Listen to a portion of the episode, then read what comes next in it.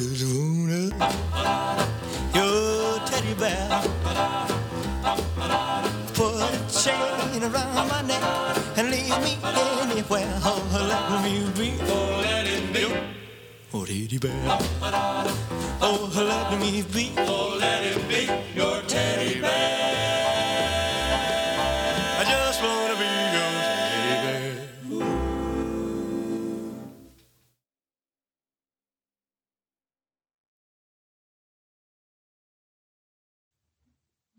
Bienvenidos a la Neurona Nocturna. Les recordamos que no está permitido filmar ni tomar fotografías. Les solicitamos asimismo apagar las notificaciones de sus teléfonos celulares. La función está por comenzar. Que la disfruten. Muchas gracias. Out there, there's a world outside of Yonkers. Way out there beyond this hick Barnaby. There's a slick town, Barnaby.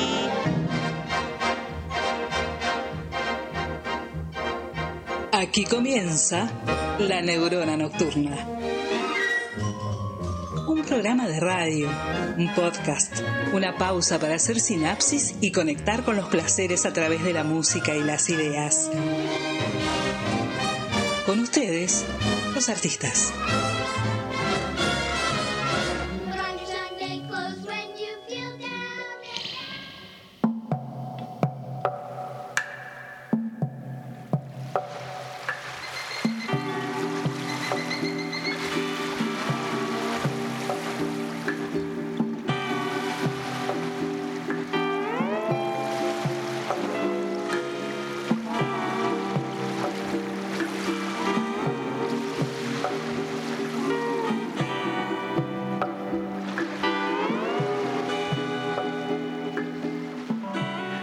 Noches, señoras y señores, y por qué no lactántricos. Estamos transmitiendo en vivo desde Buenos Aires, Argentina, desde los estudios Juan Carlos Mesa. No estamos transmitiendo desde fondo de bikini, ¿eh? No, no, no, no.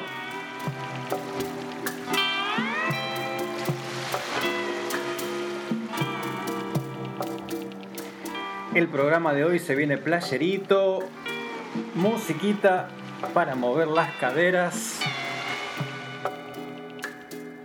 Como te dije, en vivo, domingo 20 de septiembre, 2003.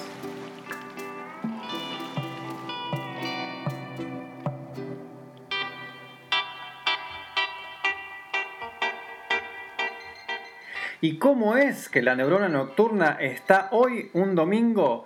Bueno, lo que pasó fue que el programa del miércoles, nosotros siempre salimos los miércoles en vivo de 20 a 22 horas, no se grabó ese programa. Así que empezamos a recibir mensajes de oyentes que nos siguen por los podcasts. Acordate que nos podés encontrar en Spotify y en Apple Podcast. Y bueno, los oyentes nos escribían que no estaba disponible el programa del miércoles, qué sé yo, y por suerte acá la radio nos permitió, nos dio el espacio para hacer el programa hoy domingo, es una edición especial. Nosotros vamos a seguir saliendo los domingos, eh, perdón, vamos a seguir saliendo los miércoles, como siempre, de 20 a 22 horas, pero hoy este programa especial repetimos lo que hicimos el miércoles, más que nada para que quede grabadito bien como debe ser y no quede un hueco ahí en los podcasts. ¿De qué te vamos a hablar? El programa este está dedicado a una banda que por lo general suele ser o menospreciada o no se la valora tanto como otras bandas. Es una banda que es contemporánea de los Beatles, fue contemporánea de los Beatles, Estamos hablando de principios de los 60. Eh, no es esa, no es esa banda. Pensa otra. No, no, esa tampoco, esa tampoco. La cuestión es que la gente lo suele también escuchar como, ubicar como una banda de un estilo de música, nada más. Y quiero que te quedes hoy conmigo para escuchar esta historia porque seguramente que la historia de esta banda no la conoces, vas a ver que hoy sí tenemos un mundo de sensaciones por todo lo que ha pasado esta banda histórica, innovadora, precursora y un montón de adjetivos más, y que sonaba más o menos así. ¿Qué sonaba? ¿Qué pasó? Sonaba más o menos así. Let's go surfing now. Everybody's learning how. Come on a safari with me.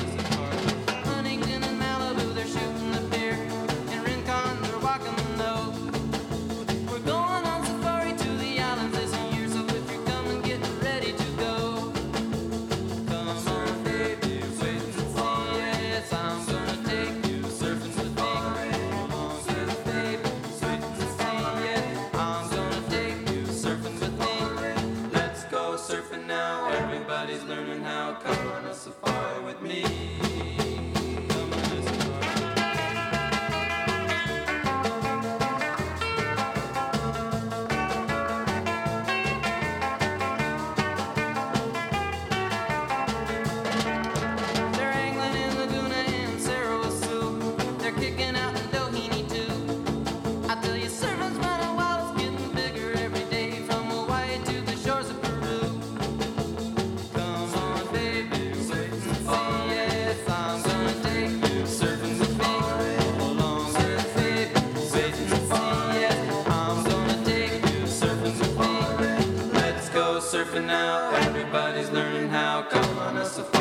me.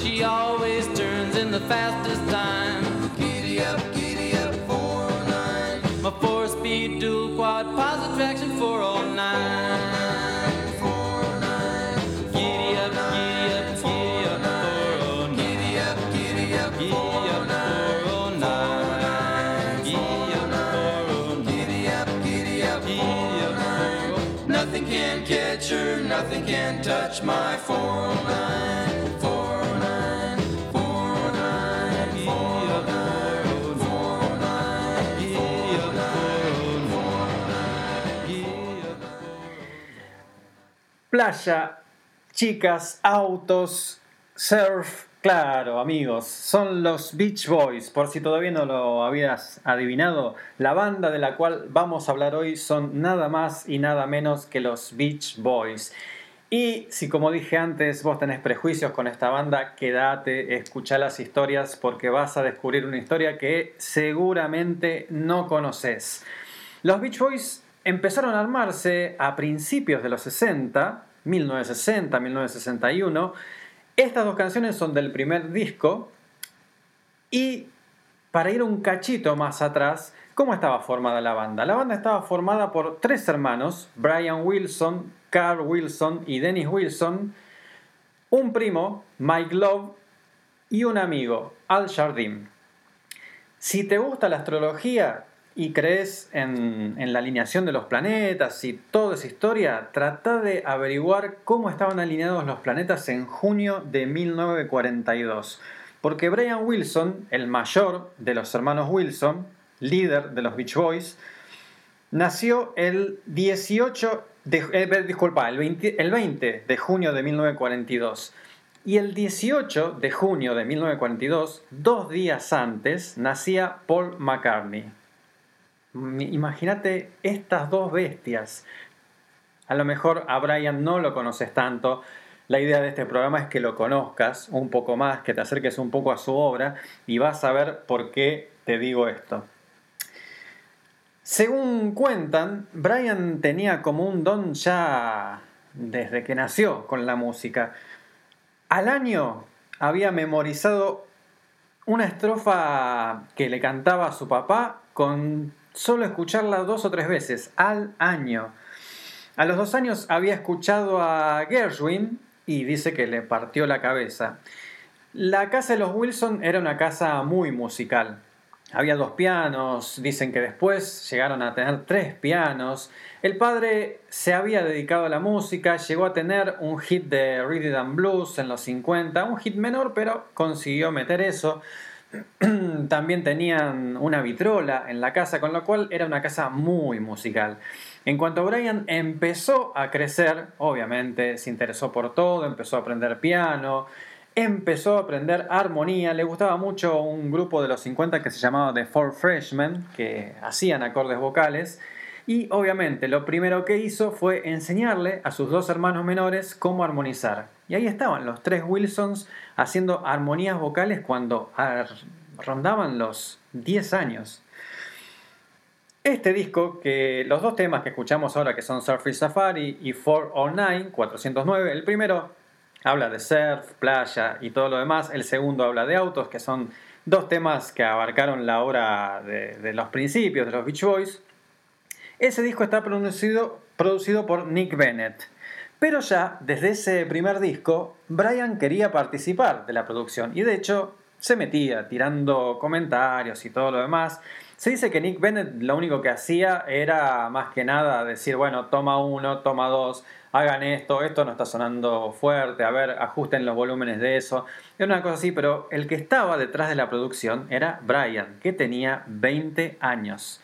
Brian Wilson, además, había compuesto todos los temas del primer disco junto con Mike Love, que lo ayudaba en las letras y también se encargaba de los arreglos. O sea, este pibito con 20 años estaba eh, componiendo, arreglando, produciendo, tocaba el bajo, a veces tocó el piano, cantaba lógicamente junto a los demás Beach Boys. Y además quería producir. Lógicamente, la discográfica que los contrató, Capitol, decía, para, ah, pibe, pero sos muy chico. 1961 todavía los Beatles no habían grabado el primer disco y era muy raro que un compositor además grabara sus propios temas. Y un chico de 20 años además producirlo.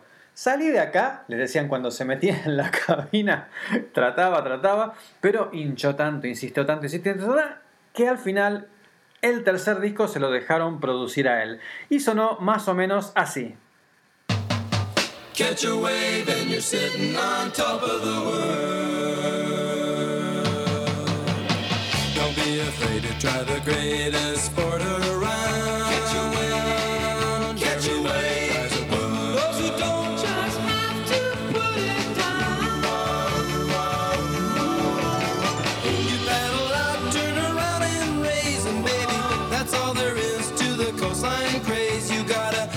Catch a wave and you're sitting on top of the world.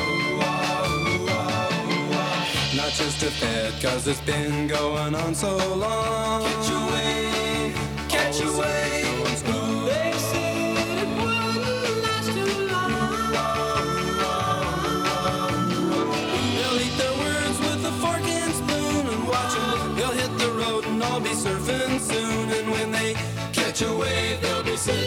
top of the world.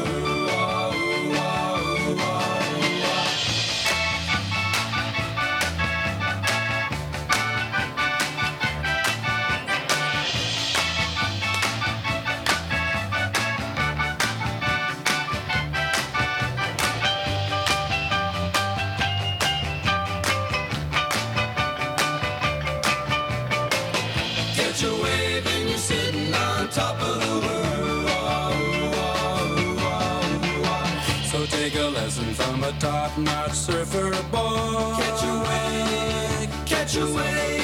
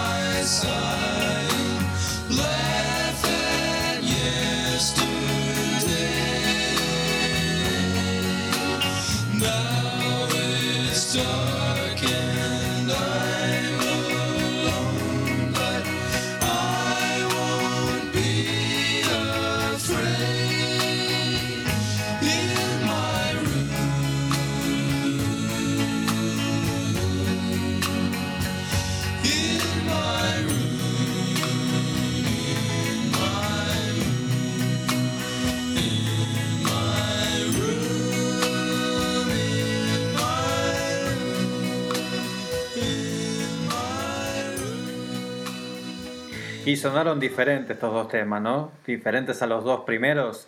Claro, bueno, a partir de acá los discos de los Beach Boys empezaron a ser producidos por el hermano mayor de los Wilsons, Brian Wilson. Primero escuchamos Catch a Wave y después In My Room, que te leo un poco, te leo la letra, es cortita. Y claro, acá eran todos muy chicos. Brian ya no tenía 20 años, tenía 21. Pero los temas que abordaban era, obviamente, todos los temas que... Las letras, digo, se ocupaban de, de las cosas que le importan a todos los adolescentes. El segundo tema, que se llama In My Room, lo traduzco así rápidamente, dice... Hay un mundo donde puedo ir y contarle mis secretos, en mi habitación. En este mundo yo me encierro y me alejo de todas mis preocupaciones y mis miedos, en mi habitación. Eh, sueño y planifico, me recuesto y rezo, lloro y suspiro y me río del ayer. Ahora está oscuro y estoy solo, pero no voy a tener miedo, estoy en mi habitación. Lógicamente la habitación de muchos adolescentes es ese lugar en donde uno se puede encerrar y olvidarse de todo, es una especie de refugio. Eso es lo que plasma esta, esta canción. Acordate de esta canción porque más adelante te voy a volver a hablar de la habitación de los Wilson. Ahora sigamos escuchando cómo seguían evolucionando estos pibes.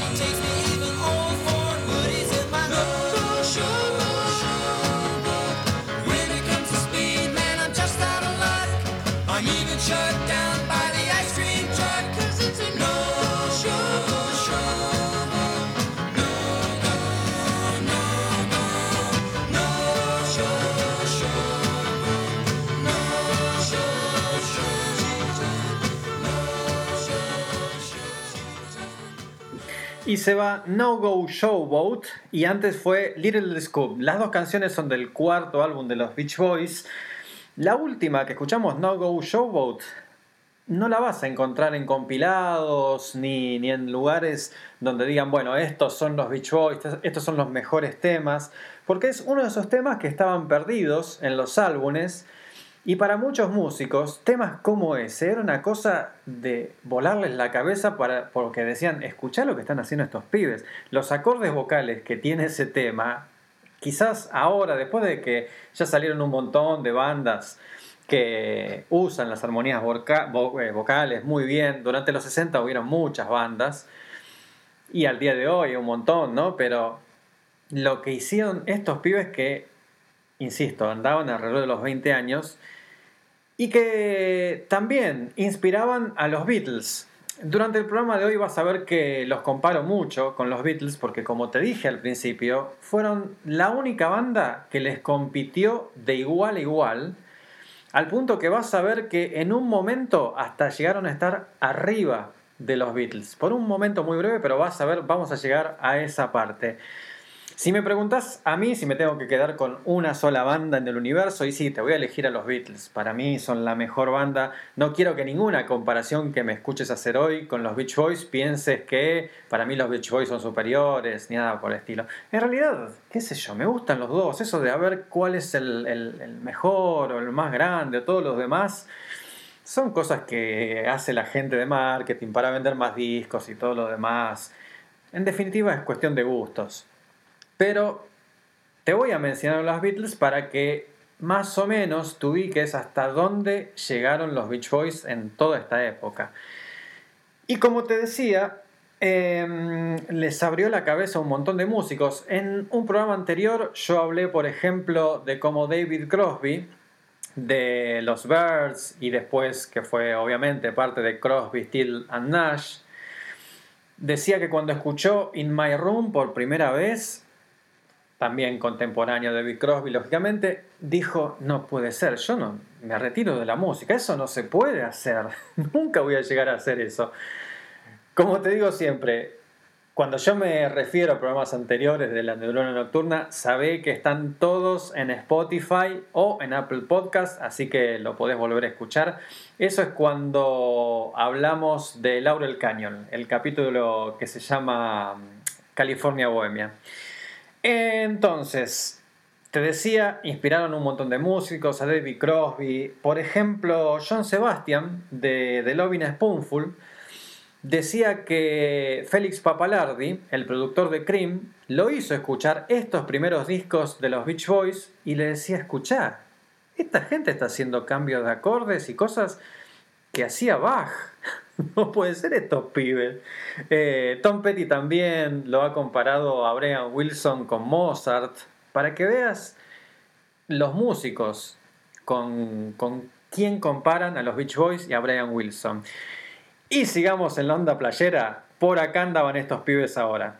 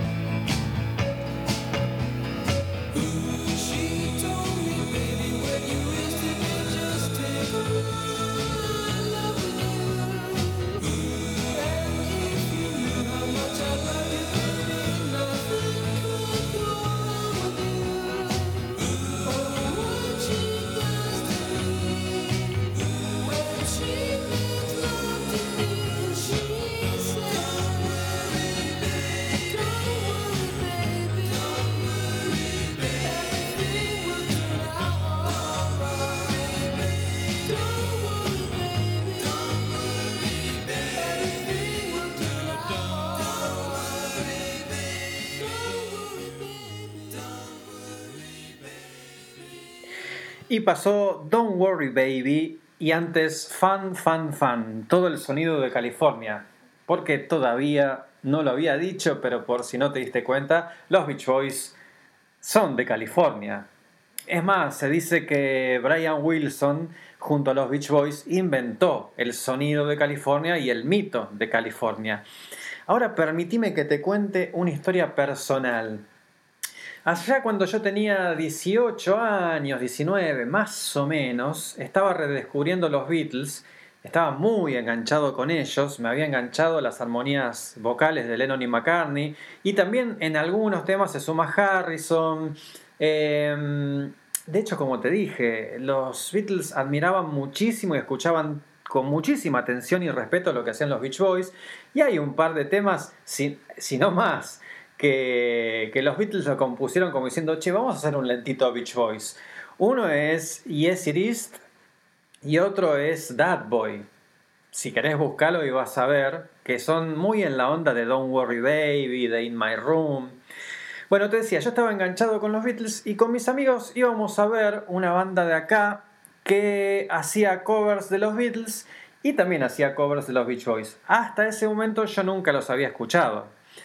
Eh, los temas que conocía de los Beach Boys era porque esta banda de acá de Argentina que hacía covers eh, tocaba temas de ellos. Y me gustaban, la verdad que me gustaban los temas de ellos. Eh, y un día en casa de Sebastián, Sebastián Ferreiro, el que hace el programa en esta radio los viernes de 20 a 22 horas, días de futuro pasado, me dice, ¿cómo? ¿Nunca escuchaste los Beach Boys? No, nunca lo escuché. Dice, ah, para, trae un disco, vinilo, lógicamente, un compilado que se llama Viejitos Piolas Internacional. Compilado de todas bandas de los 60. Y entre esas bandas de los 60 había un tema de los Beach Boys. Abro un paréntesis. Eh, el compilado está muy bueno. No sé si se podrá conseguir. En algún lugar lo, lo, lo, podrás conseguir seguramente. Lo hizo una persona que se llama Ernie Reed, que por las vueltas de la vida trabajé con él en una discográfica. Genio absoluto. También se conectó con, con esta parte de mi vida por esta, este compilado. Y te decía, trata de imaginarte a mí con 18, 19 años que escuchaba los Beatles, que nunca había escuchado nada de los Beach Boys, lo único que había escuchado lo había escuchado por otra banda. Y entonces Sebastián agarra ese vinilo, pone la púa y suena más o menos esto. Round, round, get around, I get around, yeah, get around, round, round,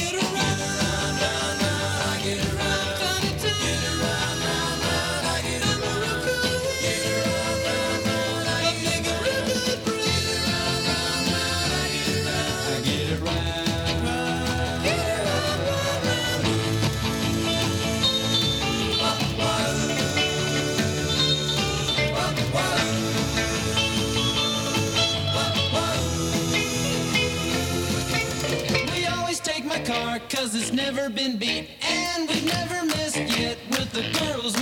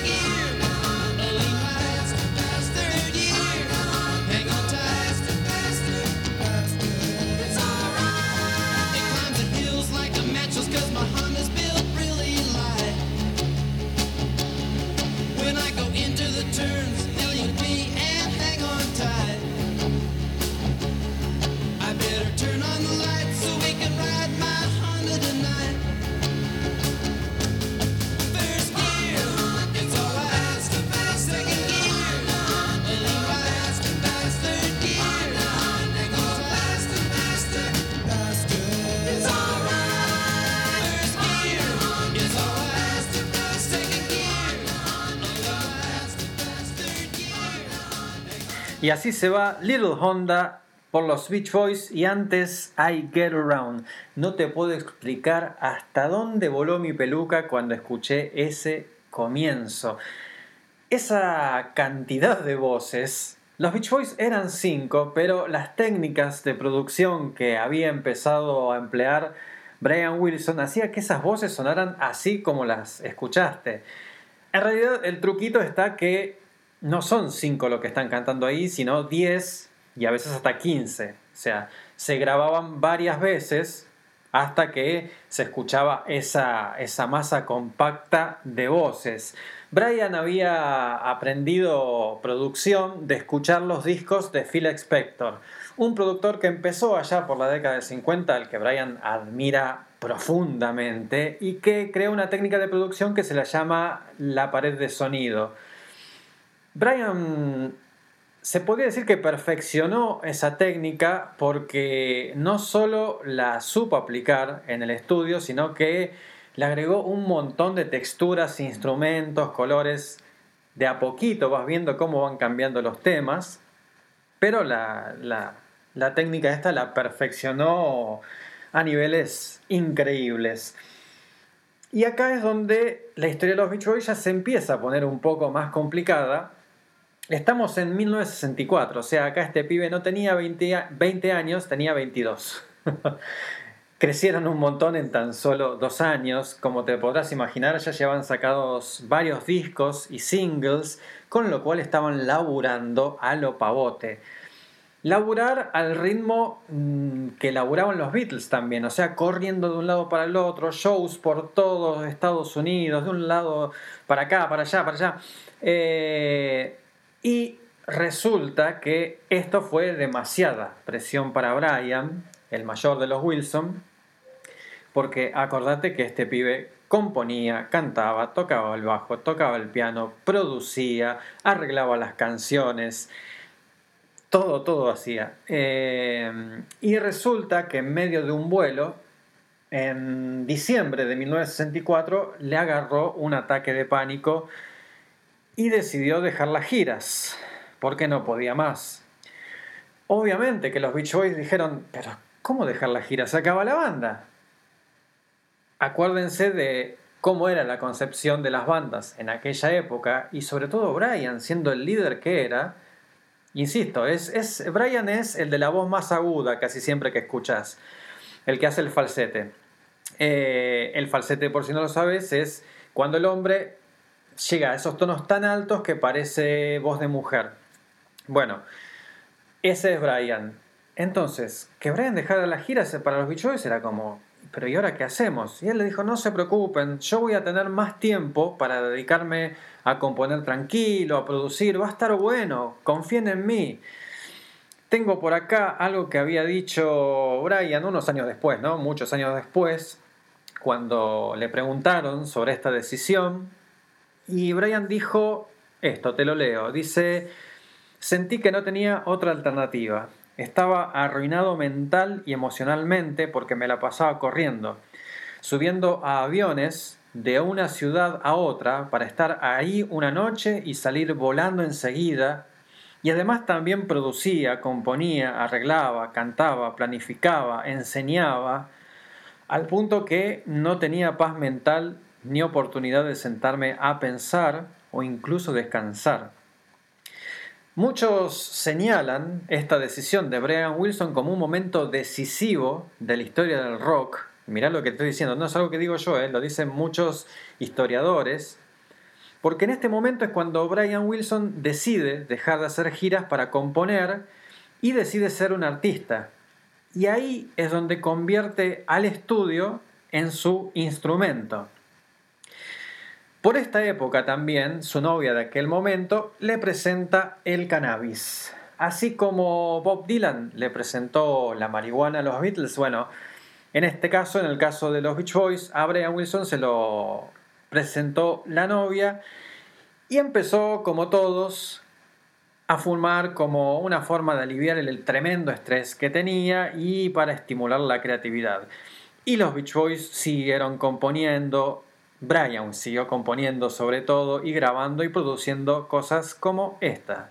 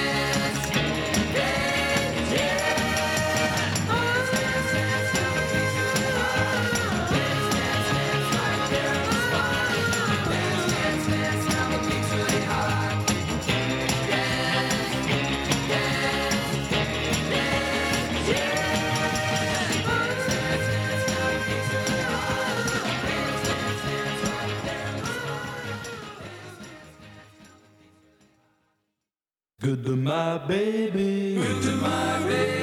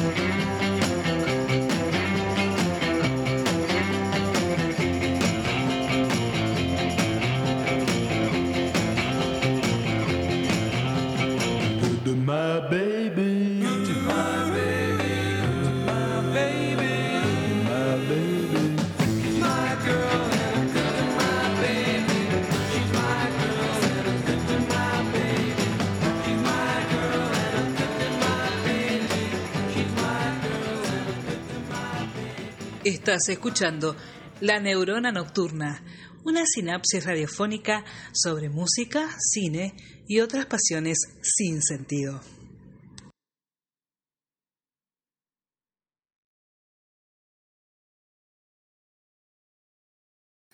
Acá estamos, y fueron los Beach Boys con Good to My Baby primero, no, el tema que escuchamos recién era Good to My Baby y antes fue Dance, Dance, Dance.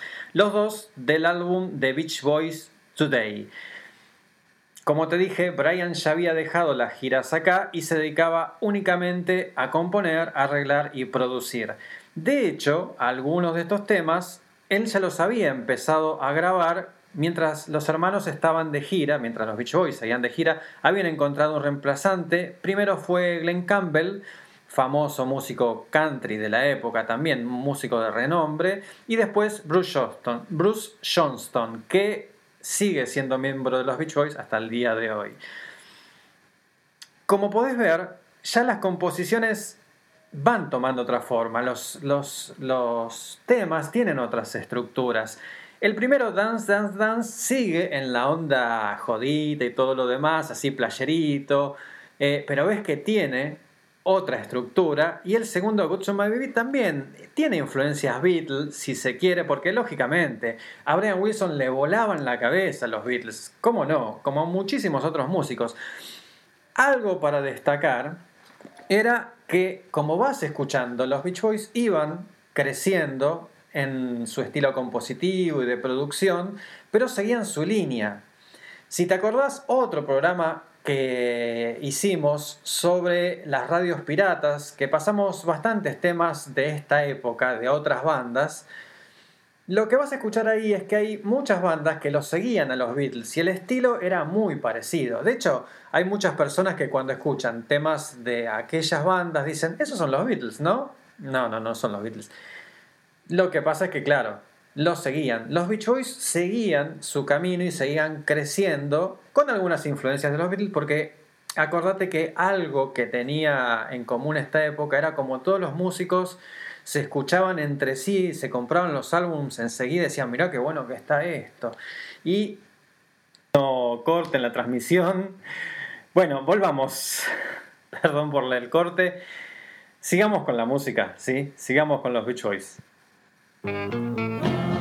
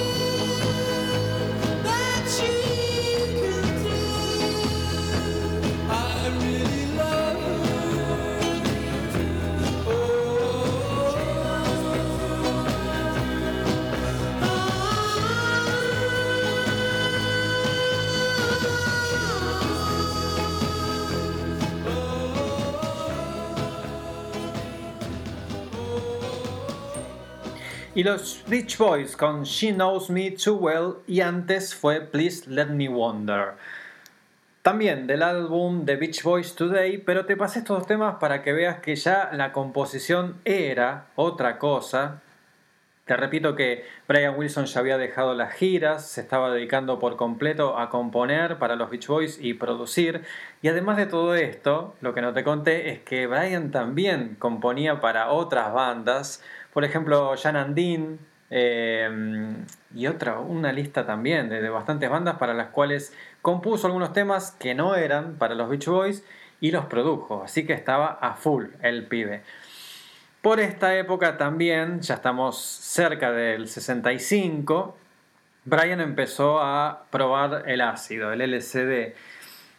Igual que los Beatles, igual que muchas bandas de la época, estaba toda la, la- experiencia de eh, probar estas nuevas sensaciones y demás. Lo que pasa es que Brian eh, se complicó bastante, se enganchó mucho en todo eso y empezó a sufrir lo que se conoce como alucinación acústica. Alucinación acústica es básicamente escuchar voces y sonidos en tu cabeza que no existen en el mundo físico. O sea, lo escuchás vos solo. Pero bueno, Brian siguió componiendo y compuso cosas como esta.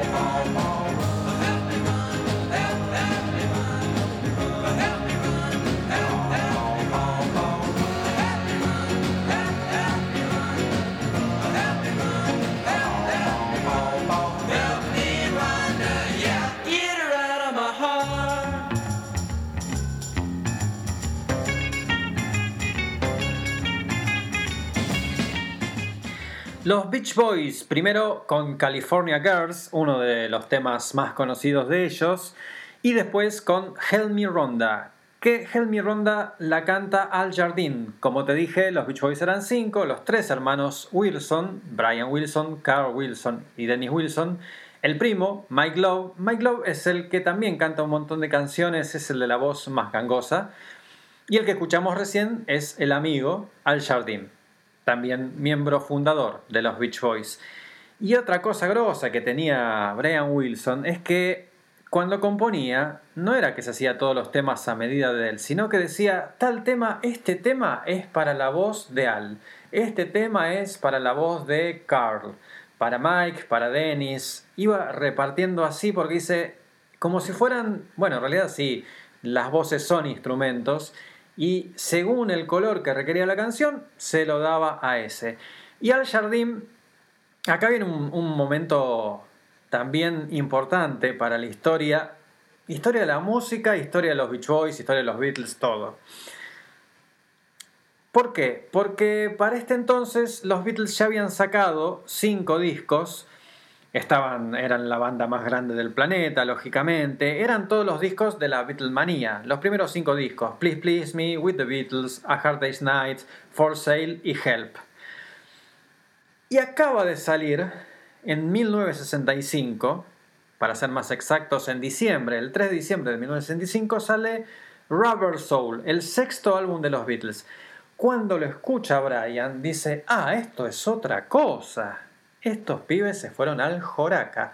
Eh, porque claro, es uno de los primeros álbumes, si no es el primero, que ya tiene un concepto. Las canciones no están conectadas conceptualmente ni nada por el estilo, pero era un álbum.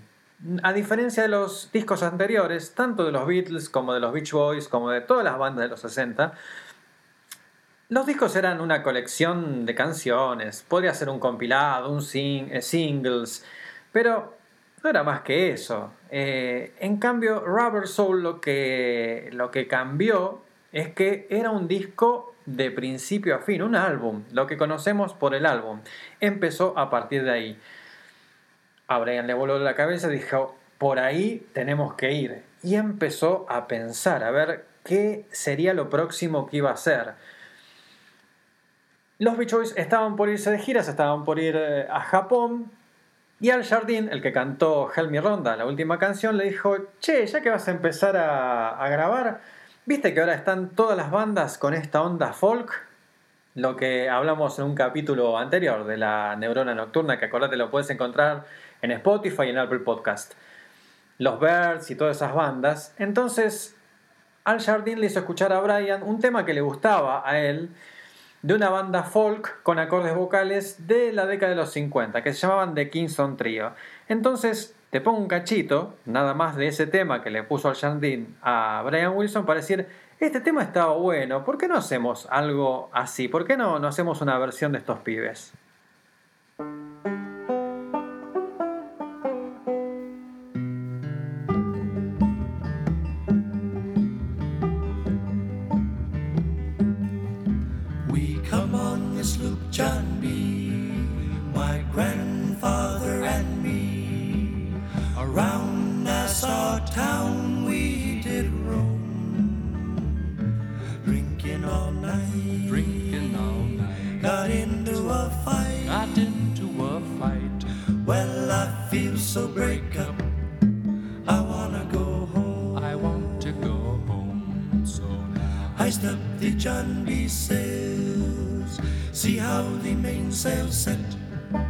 Bueno, esto es Sloop B por The Kingston Trio, como te dije, una banda que hacía folk en la década de los 50, que se lo hizo escuchar al jardín a Brian Wilson, le dijo, toma, ya que nos vamos, ¿por qué no te empezás a producir esta canción a ver qué onda? Y Brian cuando volvió tenía preparado esto. We come on this loop, John B. My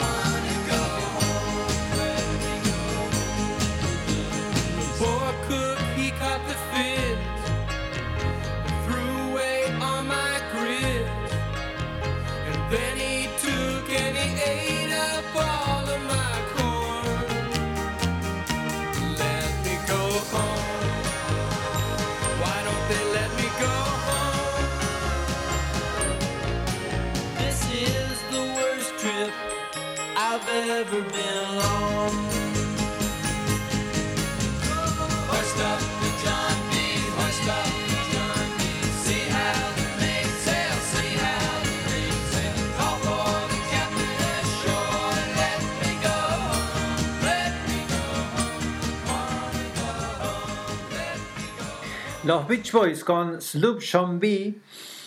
En realidad no es que cuando llegaron los demás Beach Boys él ya había grabado todo. Lo que había hecho Brian, contrató a músicos, músicos sesionistas. De hecho, los músicos sesionistas top, top, top, top de los 60.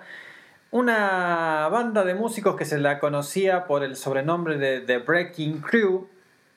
Mm, Mi amigo Sebastián Ferreiro habla bastante de, esta banda en su programa Días de Futuro Pasado los viernes de 20 a 22 horas. Acordate que también podés encontrar los podcasts de Sebastián en Spotify y en Apple Podcast. Y esa banda estaba formada por, como te decía, los mejores músicos de la década del 50 y los 60. Músicos que habían grabado con todo el mundo. De hecho, algunas de, de las canciones que pasamos en otros programas, como por ejemplo de Mamas and Papas eh, y tantos otros, eh, hasta con Frank Sinatra llegaron a grabar estos pibes. Bueno, Brian los contrató para hacer toda la parte instrumental, ¿no? Después, cuando los Beach Boys volvieron de su gira por Japón, le pusieron las voces que vos escuchaste. Lo que vos escuchaste es el tema ya terminado. Pero Brian le había armado todo y obviamente había compuesto los arreglos vocales y demás. En eso se quedó trabajando Brian y lo que escuchaste fue el principio de las sesiones del álbum que se llamó Pet Sounds. Un álbum que partió la historia de la música, porque así como los Beatles habían inspirado a Brian con Rubber Soul, los Beach Boys, de la mano de Brian Wilson, con Pet Sounds inspiraron a los Beatles a hacer nada más y nada menos que Sgt. Pepper. Pero antes de seguir hablando de eso, te pongo otro temita de Pet Sounds, así sabes de qué se trata ese discazo.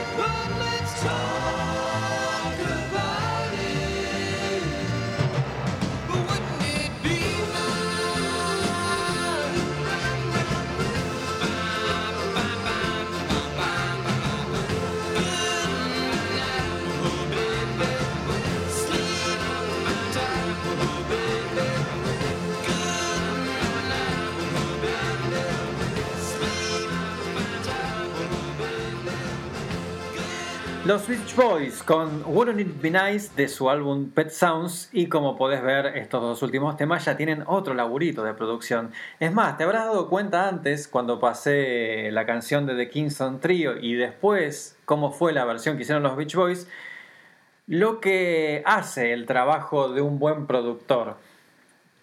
De hecho, vuelvo a las comparaciones con los Beatles. Los Beatles tenían primero dos compositores de primerísima línea, no era uno solo, sino eran dos, Lennon y McCartney. Complementaba la composición George Harrison, porque también George metía algunas cosas.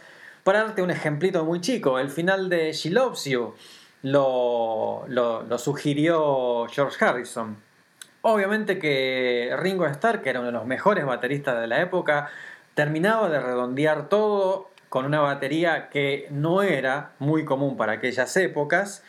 Y además a eso le tenés que sumar a George Martin, que fue el productor de los Beatles.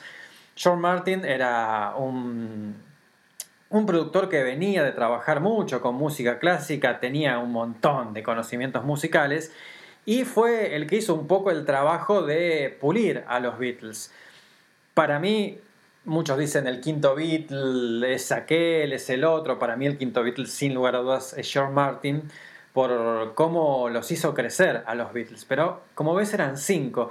Me acuerdo de algo que dijo algo alguna vez George Harrison comparando la fama de los Beatles en el momento máximo, que dijo, la verdad que yo en cierto modo sentía lástima por Elvis, porque Elvis era uno solo y tenía que vivir toda esa locura, la locura de, los fanáticos y demás. Él solo, no había dos Elvis. Nosotros, al ser cuatro, vivíamos toda esa locura juntos y comentábamos, nos acompañábamos, había una contención. Bueno, esa misma contención tenían los Beatles al ser cuatro, un equipo, donde ya te dije, había dos compositores como Lennon McCartney, estaba George Martin, sin embargo no te olvides que en los Beach Boys era Brian Wilson el que componía, producía, arreglaba, tocaba el bajo, tocaba el piano, cantaba, todo, todo lo que estás escuchando ahora. Em, y llegó a esta maravilla. Como te digo, este es el álbum de los Beach Boys que se llama Pet Sounds, en donde Brian se quedó, no salió de gira, contrató a los mejores músicos y esos músicos, por ejemplo, hay una escena de una película que te recontra recomiendo, que es sobre Brian Wilson, que se llama Love and Mercy. Actúan John Cusack y Paul Dano. Y hay una escena donde está Hal Blaine, que era el baterista de la banda que grabó este tema y como te dije, desde Breaking Crew, una banda que tocó con Frank Sinatra, con muchísimos músicos de primerísima línea. Hay una escena que Hal Blaine está con Brian Wilson en un descanso y Brian estaba un poco inseguro porque la verdad que es una persona insegura, en aquel momento todavía más, porque estaba haciendo algo totalmente nuevo. Eh, hacía un año atrás los Beach Boys habían despedido a el manager, que el manager de los Beach Boys, no te lo dije, pero era el padre de los Beach Boys, Murray Wilson. Un personaje bastante conflictivo que llegó al límite de ellos, los terminaron, ellos lo terminaron echando. Y obviamente para Brian era un poco, o sea, la figura paterna que de repente estaba lejos, pero seguía estando presente. Tenía un montón de seguridades en un momento que, que él, mientras armaba esto, mientras grababa esto y los restantes Beach Boys estaban de gira, dudaba, pero esto le gustará, qué sé yo. Y Hal Blaine le dice, mira, nosotros somos todos músicos que estudiamos, eh, leemos partituras, dicho sea de paso, las partituras se las hacía Brian. Vos sabés que tocamos con todo el mundo, pero la verdad nunca escuché algo como lo que estamos haciendo ahora. Esto es, esto es otra cosa, esto es increíble. Eso le dice Hal Blaine en una escena de la película Love and Mercy, pero si encontrás eh, reportajes a Hal Blaine que hay en YouTube y de hecho también es personaje fijo del programa de Sebastián Días de Futuro Pasado, ahí vas a ver que habla un montón, vas a ver que siempre Hal Blaine tiene las mejores palabras para Brian Wilson y todos los músicos que participaron en estas grabaciones, por ejemplo, otra bajista grosísima como es Carol Kane, Carol Kay, eh, en un momento le dice, ¿cómo vamos a grabar con dos bajos? Sí, grabamos con dos bajos. Pero el otro bajo está haciendo esto y a mí me decís que haga esto. ¿Estás seguro? Él mira la partitura y dice, en mi cabeza sonaba bien. y después lo que dice Carol Kay, dice, cuando lo tocamos, sonaba bien. Dice, es una locura lo que tiene este pibe en la cabeza. A ese nivel de genialidad había llegado Brian Wilson. Y como te digo, George Martin incluso, el productor de los Beatles, alguna vez dijo, y esto lo tengo por acá, eh, acá, acá, acá lo tengo, acá lo tengo, te lo leo. Palabras de George Martin, el productor de los Beatles. Dijo, se podría argu- argumentar que los Beatles se convirtieron culturalmente en el grupo más importante de los 60. Definieron la era. Sin embargo, tengo que decir que de todos, Brian Wilson fue el músico que más los desafió. Nadie tuvo un impacto más grande en los Beatles que Brian. El productor de los Beatles. ¿Ok? De hecho, también tengo otra cosa para recomendar. No sé si se encuentra, yo lo tengo en algún lugar. Eh, George Martin hizo un especial hermoso allá por el año 97-98 que se llama The Rhythm of Life, el ritmo de la vida. Y hay un episodio con Brian Wilson. Eh, o sea, en 1995, en 1997 se juntan en un estudio George Martin, el productor de los Beatles, y Brian Wilson a escuchar algunos de los temas de los Beach Boys y George Martin le hace una entrevista a, a Brian y de mientras escuchan, bajan algunas cosas para escuchar qué tocaba tal instrumento, tal otro, y, y le dice, ¿y acá qué hiciste? Le pregunta a George Martin. Brian le demuestra, y vos tenés que ver la cara de George Martin diciendo, no puedo creer este pibe, no puedo creer. Un pibe que estaba solo, como te dije, haciendo todo esto, con un entorno que no era tan contenedor como el de los Beatles, porque ya te dije recién, el padre de los Wilson fue bastante tóxico, lo terminaron echando, había gente que dudaba, Capitol no estaba muy seguro de esta decisión, decisión que estaba eh, tomando los Beach Boys, pero te voy a poner un tema también de Pet Sounds, pero no cantados por los Beach Boys, y es más, este tema es del año 2000 algo, no me acuerdo 2000 cuánto, 2004 me parece que es, 2007. Es para que veas hasta dónde llegó la influencia de Brian y que influenció a músicos de todos los colores. I can hear so much in your sighs, and I can so much in your eyes. There are words we both could say, but don't talk. Put your head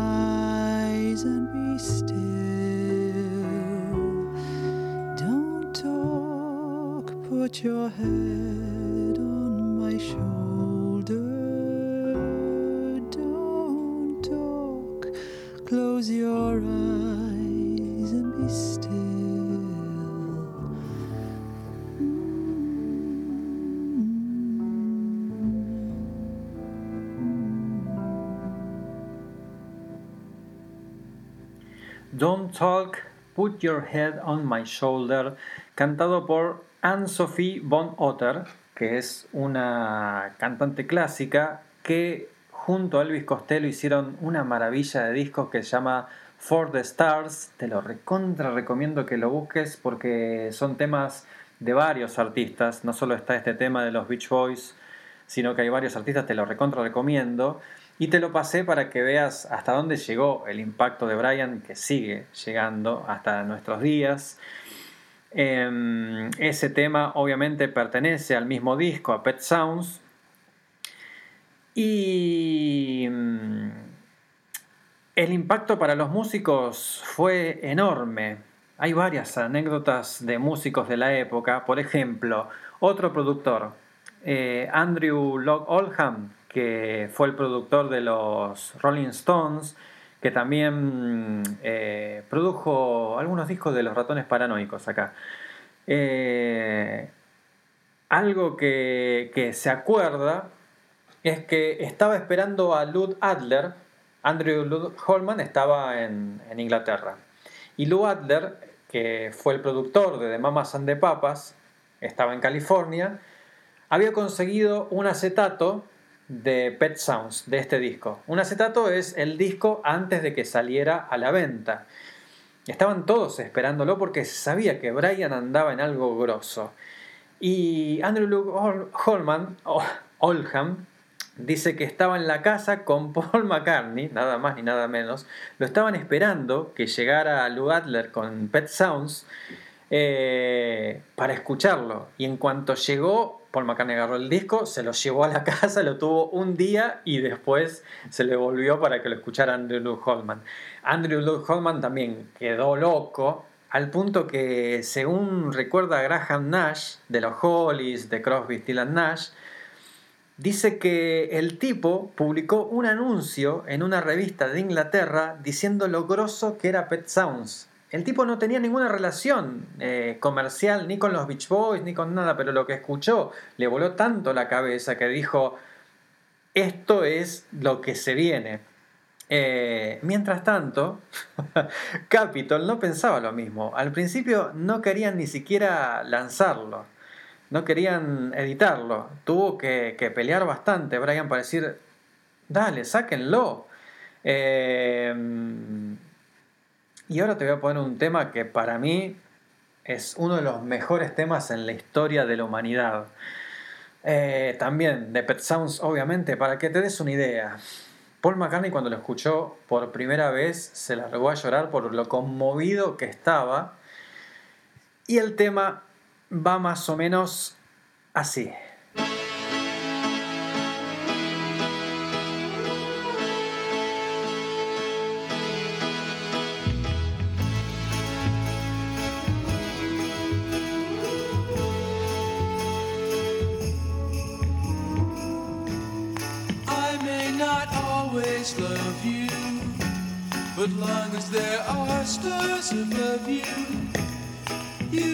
never knew.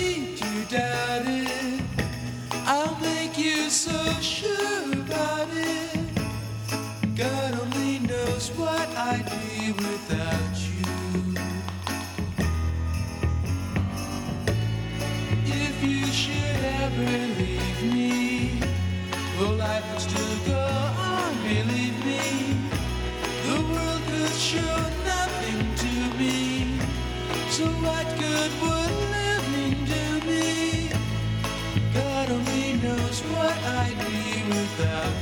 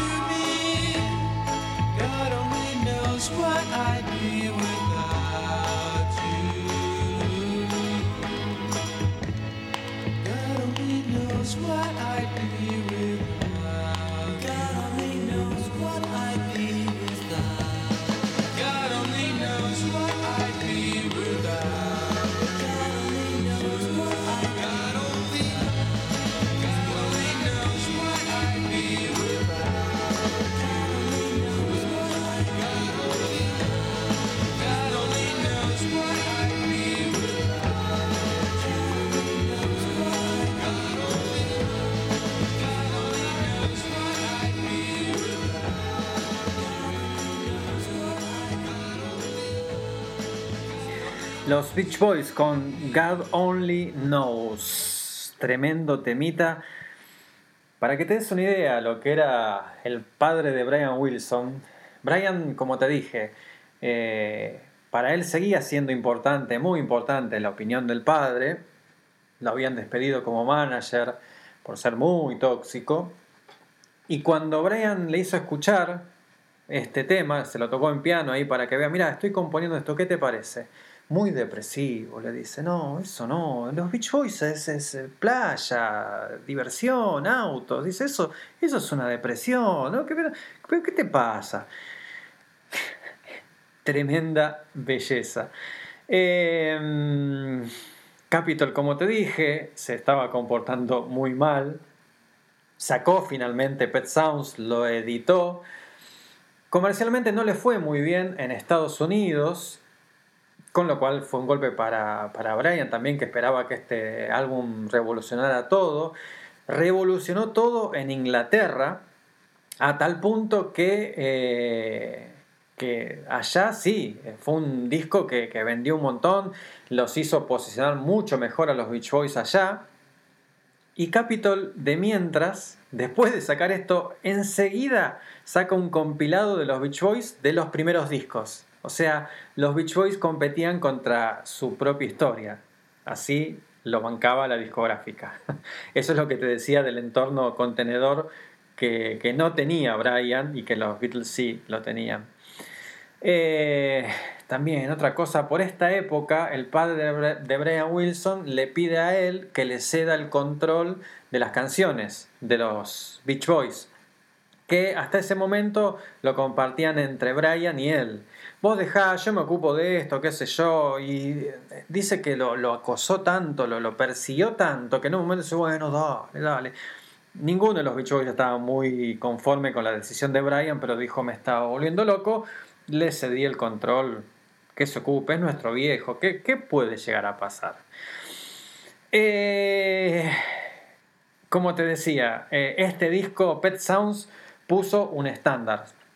Eh, se dice que, que se tomó como que Brian Wilson le estaba diciendo a todos los demás, ojo con lo próximo que van a sacar, porque esto es lo que sacamos nosotros. Y después de que salió Pet Sounds, se puso a trabajar en su siguiente producción. O sea, más allá de los golpes, Brian siguió con estas bellezas que había armado y empezó a trabajar en el siguiente disco, el, el sucesor de Pet Sounds. Ya para el disco anterior había grabado algunas cosas por partes y para el siguiente álbum las composiciones empezaron a tornar más complejas. Y después de un tiempo de trabajar en el estudio, después de unos cuantos meses, los Beach Boys salen con este single. I love the colorful clothes she wears and the way the sunlight plays upon her hair. I hear the sound of a gentle word on the wind that lifts her perfume through the air. I'm picking up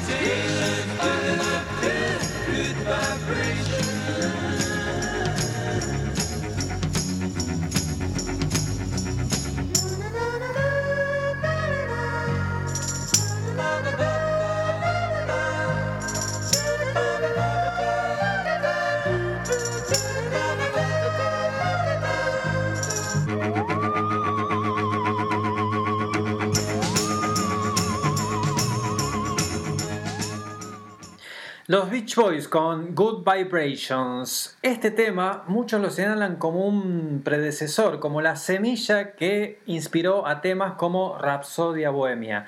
Si bien no es igual, lo que habrás notado es que este tema tiene diferentes secciones. Les llevó unos cuantos meses grabar este tema porque lo fueron grabando por partes. Entonces, nadie tenía mucha idea de cómo iba a ser este tema una vez terminado. Eran como piezas de un rompecabezas que un día Brian lo pegó y hizo Good Vibrations. De la misma manera que unos cuantos años después, eh, Freddie Mercury hizo Rapsodia Bohemia. De hecho, podés encontrar reportajes de Brian May, por ejemplo, diciendo nos mostró partes, empezamos a grabar algunas partes, la parte con piano, la otra parte de, de los coros, y no sabíamos cómo iba a terminar. Pero confiaban en Freddy y dijeron, bueno, vamos a ver cómo es todo esto, todo pegado, vamos a ver. Y fue el éxito que todos conocemos. Algo así vivió Brian Wilson en 1966, no con la misma suerte porque todos decían, che, ¿qué es esta locura?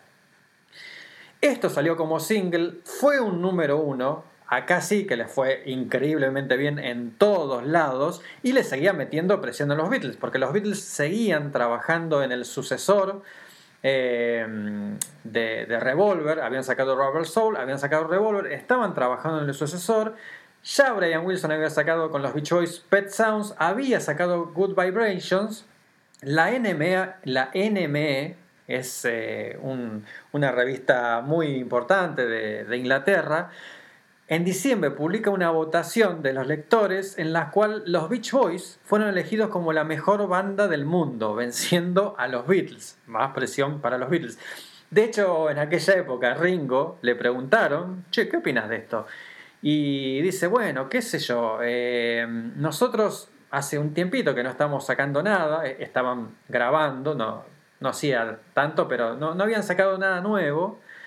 Eh, y dice, lo que sacaron los Beach Boys es realmente muy bueno. Dice, nosotros somos, los cuatro somos fans de los Beach Boys. Tanto que a lo mejor votamos por ellos en esa votación. Un grosso eh, Ringo.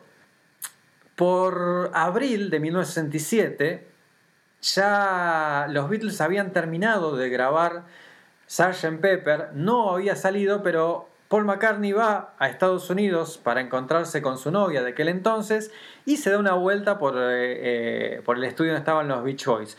Le hace escuchar eh, She's Living Home en piano, ¿no? la toca él para que lo, la conozca y le dice a Brian, no tardes mucho en sacar el sucesor de Pet Sounds porque, OJ, ¿eh? En este negocio, lógicamente, los tiempos son muy importantes. Y Brian seguía trabajando en su siguiente obra maestra que, como te dije, eh, Good Vibrations muestra la complejidad de lo que estaba trabajando. Y te voy a poner a modo de ejemplo un par de, de- mm, de fragmentos de cosas en las que estaba trabajando Brian Wilson.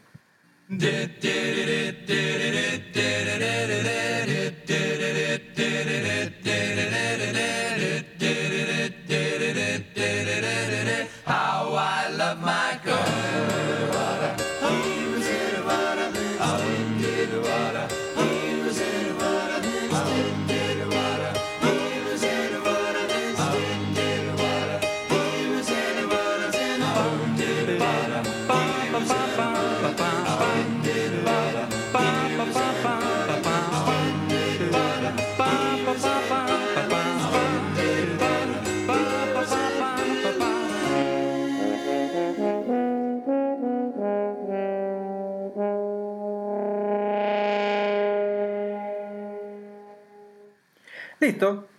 Eso que acabas de escuchar no es una canción de los Beach Boys, es una de las partes en las cuales estaba trabajando Brian. No la corté, estaba trabajando en eso. Te pongo otro pedacito.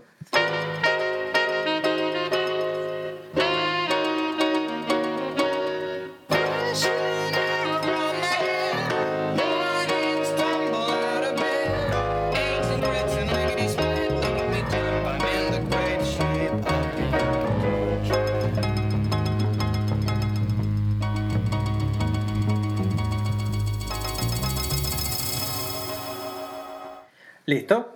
Eso tampoco lo corté, era otro fragmento en lo cual estaba trabajando Brian en esta gran obra que la estaba haciendo de a pedacitos. Que claro, a vos quizás no te dice mucho, decís, pero ¿qué es eso?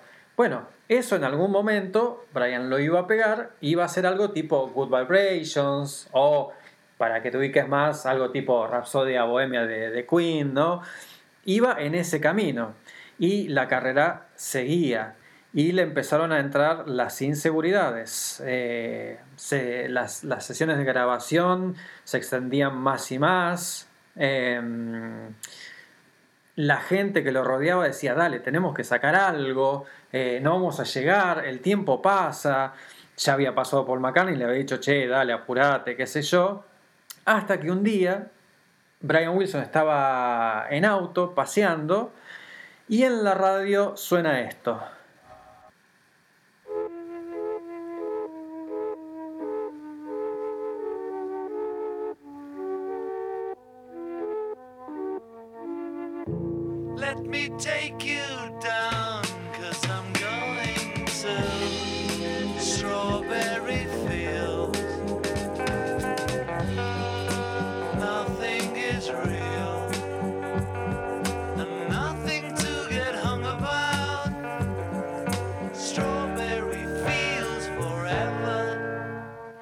Claro, esto es Strawberry Fields Forever de los Beatles, que fue el primer single de Sgt. Pepper. Todavía no había salido Sgt. Pepper, pero primero salió este tema. Igual que los Beach Boys habían sacado Good Vibrations como un adelanto del álbum que estaban armando. Bueno, los Beatles sacaron eh, Strawberry Fields como un adelanto de Sgt. Pepper. Y según cuentan, Brian ahí se deprimió terriblemente, porque escuchó eh, eso y dijo, ya está, perdí, me alcanzaron. Eh, al escuchar lo que era esa canción, dice, claro, es eso, es eso, por ahí había que ir. Eh, y a partir de ahí cayó una depresión tremenda, el trabajo en el estudio se volvió mucho más irregular, Brian ya tenía, acordate, problemas cuando había dejado las giras en el 64 por un ataque de pánico, eh, su incursión en las drogas le estaban generando alucinaciones acústicas, tenía este tema con el padre, tenía eh, Capitol que lo presionaba y le jugaba en contra, incluso Mike Love, el cantante de los Beach Boys, no confiaba mucho en la dirección que estaba tomando Brian y le decía, tenemos que volver a hacer los temas de la playa, dejémonos de joder, dale, termina con todo esto. Hasta que, bueno, Brian no pudo más, terminó guardando, archivando todo lo que estaba trabajando, que yo te mostré dos pedacitos, pero hay canciones y todo lo demás, y dijo, basta para mí. Los Beach Boys hicieron lo que pudieron, agarraron esos fragmentos y trataron de armar un álbum. El álbum que estaba hablando Armando Bryan se llamaba Smile y los Beach Boys lo que completaron lo llamaron Smiley Smile, que sería algo así, Smile es sonrisa, Smiley Smile sería algo así como sonrisa sonriente, eh, donde si lo escuchas vas a ver que podés llegar a palpar que algo grosso se estaba gestando, pero claro, sin la dirección de Brian no podés saber a dónde iba a llegar este pibe que había llegado tan alto.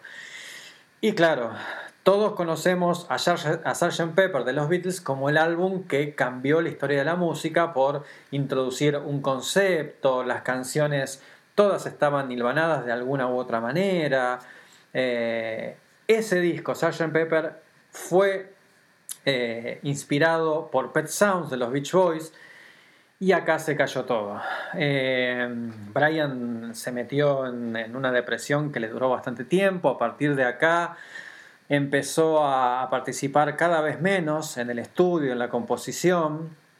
De hecho, los Beach Boys se fueron arreglando como pudieron. No sacaron mala música, hay buena música. Brian aparecía de vez en cuando, pero la mayor parte del tiempo se la pasaba encerrado en su casa y en su habitación. Esa habitación que, que en un momento fue inspiración para una canción. Bueno, resulta que Brian también eh, a su habitación la veía como un refugio, porque cuando él era chico, su padre le pegaba y le pegaba mucho. De hecho, Brian Wilson es eh, sordo de un oído, no se sabe muy bien, algunos dicen que era por las palizas tremendas que le pegaba el padre, obviamente también le pegaba a los otros dos hermanos, pero con Brian se ensañó mucho. Eh, algunos dicen que, la sordera que tiene de un oído eh, fue causa del padre, otros dicen que fue eh, por un, un, chico que, lo estaba acosando, qué sé yo, le pegó con un caño. La verdad que no se sabe la realidad, pero como ven, Brian no tuvo una infancia demasiado linda. De hecho, hay una frase que es bastante terrible. Cuando a Brian le preguntaron hace unos años sobre su niñez, él respondió, yo tuve una buena niñez, excepto porque mi, papá me pegaba todo el tiempo. O sea, fíjate esa frase. Eh, terrible y claro, todo esto le sumó a la depresión terrible que tenía. Te hago escuchar un tema de los 70 que para mí es eh, hermosísimo, es también muy oscuro, porque era el momento que estaba atravesando Brian.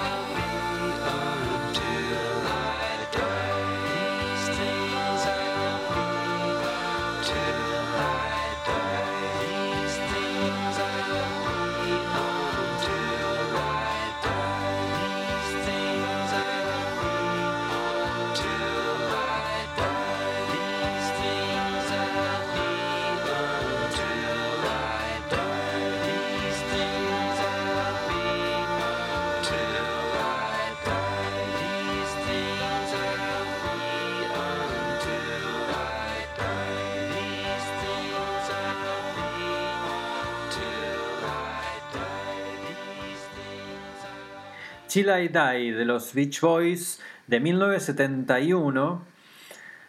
La letra es bastante complicada, te la voy a leer. Eh, dice, está en inglés, obviamente te la traduzco. Dice, soy un corcho en el océano, flotando sobre un mar furioso. ¿Qué tan profundo es el océano? Perdí mi camino. Soy una roca en un sendero, deslizándome hacia abajo en la montaña. ¿Qué tan profundo es el valle? Mata mi alma. Soy una, una hoja en un día ventoso. Muy pronto voy a volar. ¿Cuánto va a soplar el viento? Hasta que muera. Estas cosas serán así hasta que muera. Y como te dije, estaba atravesando una tremenda depresión, eh, se la pasaba encerrado en su habitación. eh, es una época muy oscura de Brian Wilson que a veces aparecía en algún disco como acá, aportaba esto. Eh, estaba muy, muy, muy, muy metido con las drogas. Consiguieron que, que empiece a hacer un tratamiento con un psicólogo. Y hasta esa mala suerte tuvo que el psicólogo resultó ser un chanta, un tipo que lo quería estafar. Y que te recomiendo que veas la película Love and Mercy, en donde, donde demuestra cómo lo manipulaba. Eh, sí, sí, lo hizo dejar las drogas, pero le, le mantenía un control las 24 horas. El tipo estaba siempre con Brian, eh, incluso tenía un equipo de personas que lo acompañaban en todo, todo momento. Brian Wilson le cortó todo, todo contacto con la familia, con los Beach Boys eh, y los contactos que tenía con la familia o con los Beach Boys era exclusivamente con la vigilancia de él. O sea, Brian perdió la vida eh, en manos de este tipo. Le costó bastante atravesar toda esta etapa. Recién en la década del 80 llegó a sacar un disco solista. De paso te digo, me voy a pasar de, la hora. Hoy es un programa especial. Como te dije antes, estamos repitiendo el programa del miércoles porque por un error no quedó grabado en el podcast. Ahora va a quedar grabado. Va a ser un programa un poquito más largo. Domingo. Estamos todos tranquilos. Te sigo contando. No falta mucho, pero te voy a poner más música de los Beach Boys. Y ahora no, ahora te voy a poner un tema solista de Brian Wilson cuando volvió en el 88.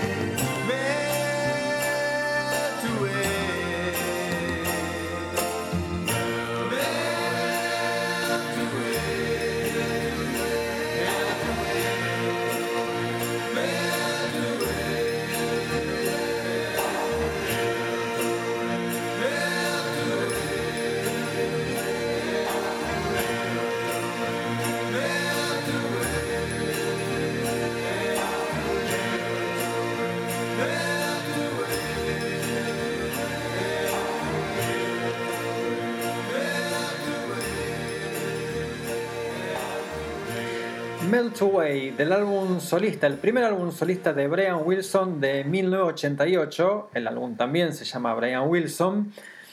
En esta época estaba con, todavía con este psicólogo HDP. Eh, y lo que tenía Brian Wilson, eh, que siempre las letras de él no fueron grandes letras, pero sí letras muy honestas y muy directas con lo que sentía. De hecho, esta canción, te leo un cachito, dice, me pregunto por qué parece que nunca sale como, las cosas nunca salen como yo quiero. Pero cada vez que te veo, tengo ese, esa vieja sensación y mis tristezas se derriten. Eh, el mundo no me está esperando, al mundo no le importa dónde puedo estar yo, me siento como en una isla hasta que te veo sonriendo y mis tristezas se derriten. Por esta época, eh, Brian había conocido una nueva mujer, Melinda, que terminó siendo su esposa, es su esposa hasta el día de hoy. Y fíjate cómo dentro de toda la tristeza y toda la terrible vida que venía teniendo, rescata esto, rescata el amor que había encontrado en, en esta nueva pareja. Para sumarle más, hay cosas que no te dije aún, pasaron en este tiempito, hasta acordate que estamos por los 80 en la vida de Brian Wilson, en el año 1983 muere ahogado su hermano menor, Dennis Wilson, baterista de los Beach Boys, y en la década del 90, no recuerdo muy bien el año, discúlpame, después lo busco, no hice la tarea para eso, eh, fallece de cáncer su hermano del medio, Carl Wilson, otro de los Beach Boys. Así que todo eso venía buceando Brian y venía siendo la música que estás escuchando. Eh, fíjate la belleza de la música. Este es, te pongo otra canción de, de otro disco solista de Brian Wilson.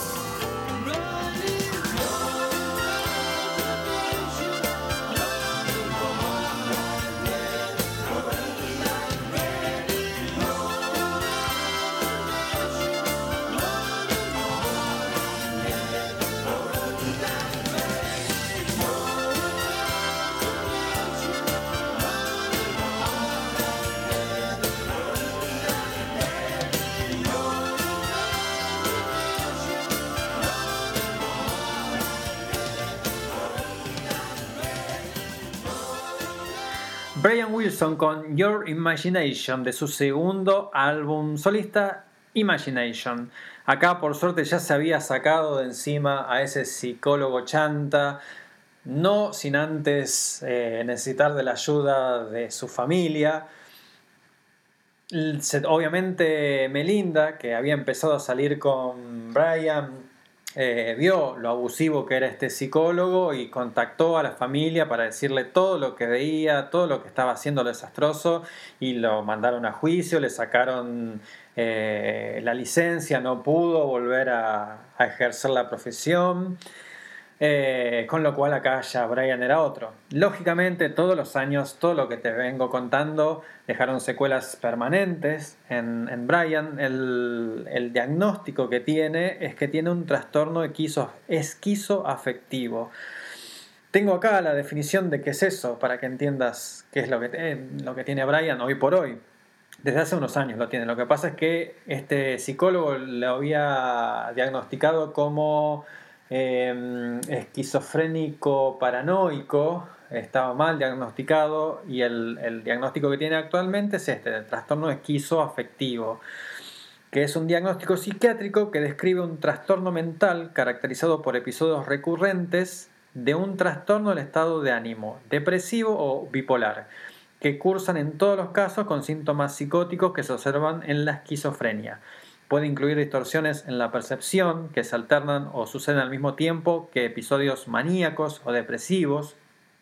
Este deterioro en la percepción o expresión de la realidad puede afectar a los cinco sentidos, pero mayormente se manifiesta en la forma de alucinaciones auditivas o visuales, delirios paranoides o grandiosos y comportamiento o pensamientos desorganizados, con una disfunción social u ocupacional significativa. Brian Wilson está mejor, eh, lo que no quita que tenga sus recaídas. De hecho, el año pasado canceló algunos shows porque Brian, aunque no lo creas, con los 78 años que tiene y con toda esta vida sigue tocando en vivo, solista, lógicamente. Eh, y tuvo que cancelar algunos shows por problemas que tuvo, problemas mentales. Eh, y a todo esto, me acuerdo de ahora de la película Joker, que hay una frase, es una película que también me encanta, hay una frase fundamental de esa película que en un momento el protagonista dice, lo malo de tener una enfermedad mental es que la gente pretende que actúes como si no la tuvieras. Y la verdad que eso es lo que hicieron con Brian también. Muchas personas no, no se percataban o, negaban el hecho de que tenía una enfermedad. La depresión eh, es una enfermedad que tuvo durante muchísimos años. La sigue teniendo, lógicamente, eh, y ojalá lo hubieran tratado de otra manera. Ya ves la belleza de, de música que hizo siempre y te dije, la película que hizo John Cusack y Paul Dano sobre la vida de Brian Wilson se llama Love and Mercy. Así se llama este tema hermoso que hizo Brian solista.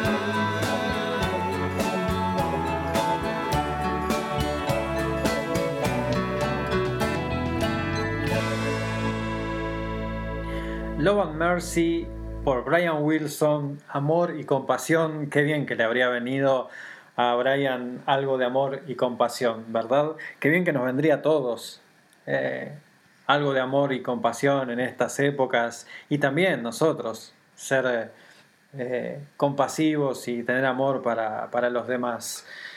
Eh, vamos cerrando, vamos cerrando, programa especial, como te dije, en domingo. Vamos a estar el miércoles que viene, como siempre, de 20 a 22 horas.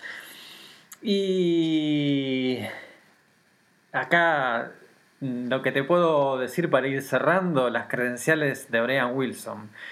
Compuso o coescribió más de 24 canciones que entraron en los puestos más altos de los rankings se lo, señala como uno de los compositores más significativos e innovadores del siglo XX.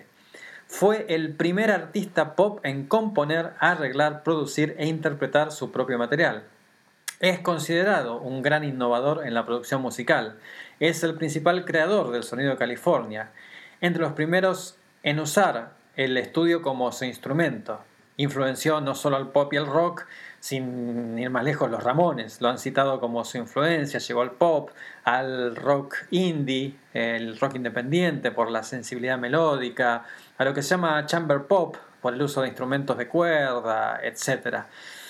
Em, no queda más, no queda más. Sí, mira, tengo una frase hermosa que dijo Thurston Moore de Sonic Youth. Dijo, es realmente fascinante escuchar armonías tan complejas viniendo de alguien que se considera que no está bien. ¿Quién no está bien acá? Estoy aprendiendo belleza de esta persona. Y me parece que esa es la gran enseñanza que nos deja la vida de Brian Wilson. Vos escuchaste dos horas y un poco más de música y para mí es música bellísima, bellísima. Y vos fijate la vida que tuvo. Siempre tuvo la elección de ya que mencioné al Joker, hace, hace un ratito mencionó la película Joker. Fíjate cómo una persona con una enfermedad mental termina haciendo desastres, matando gente y todo lo demás. Es una película, ya lo sé, pero puede pasar. Y fíjate cómo toda la negatividad enorme que tuvo Brian en su vida constantemente y hasta el día de hoy la convierte en belleza.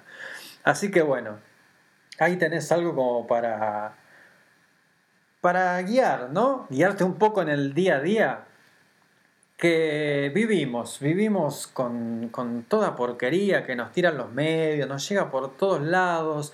Bueno, loco, basta, hay que poner un freno y, generar belleza. Si Brian Wilson pudo, ¿cómo no vamos a poder nosotros? Última canción y después nos, nos vamos.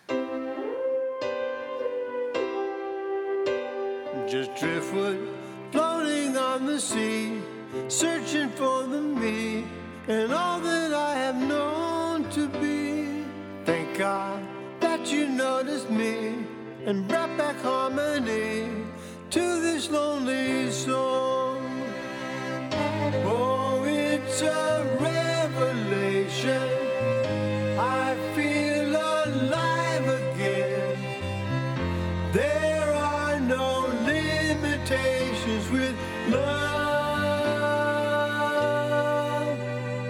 The day you said that you'd be mine, I can see cloud nine, cause I was flying over it. I wasted so much time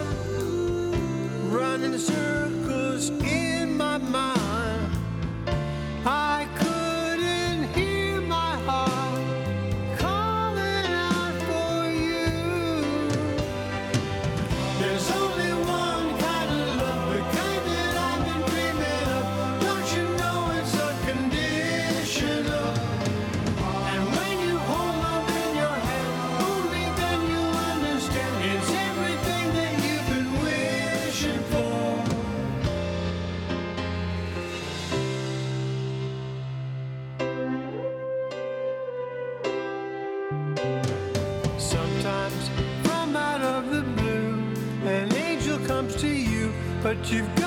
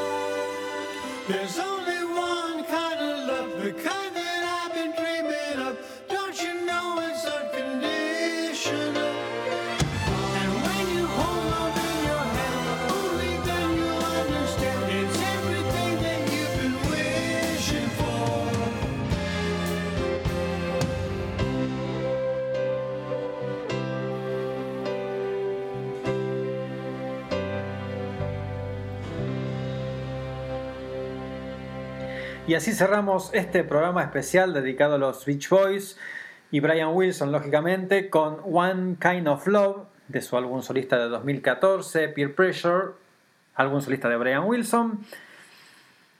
Y hasta acá llegamos. Ya te propusimos bastante cosas, bastantes cosas de este programa. Otra cosa que te propongo, a partir de mañana en las redes empezá a hacer como una especie de dieta. Cuando veas alguna noticia, todas esas cosas que, nos viven aturdiendo por todos lados, contenete de, compartirla o contenete de- de comentar esas cosas. Cuando sientas el impulso de compartir una noticia o comentar enojado por algo de actualidad, buscate una canción de Brian Wilson, una canción de los Beach Boys o cualquier canción de cualquier artista que te parezca bella y compartila. Empecemos a compartir más música en las redes, loco, para variar un poco. no me vas a decir que hay mucha música en las redes, hay muy poco, la gente interactúa poco con la música. A ver si en este programa podemos ayudar a cambiar un poco eso. Compartí música, compartí belleza. Los dejo, ahora sí. ¿Qué te puedo decir? Lo de siempre. A seguir laburando, la neurona bien atenta, vermouth con papas fritas y good show.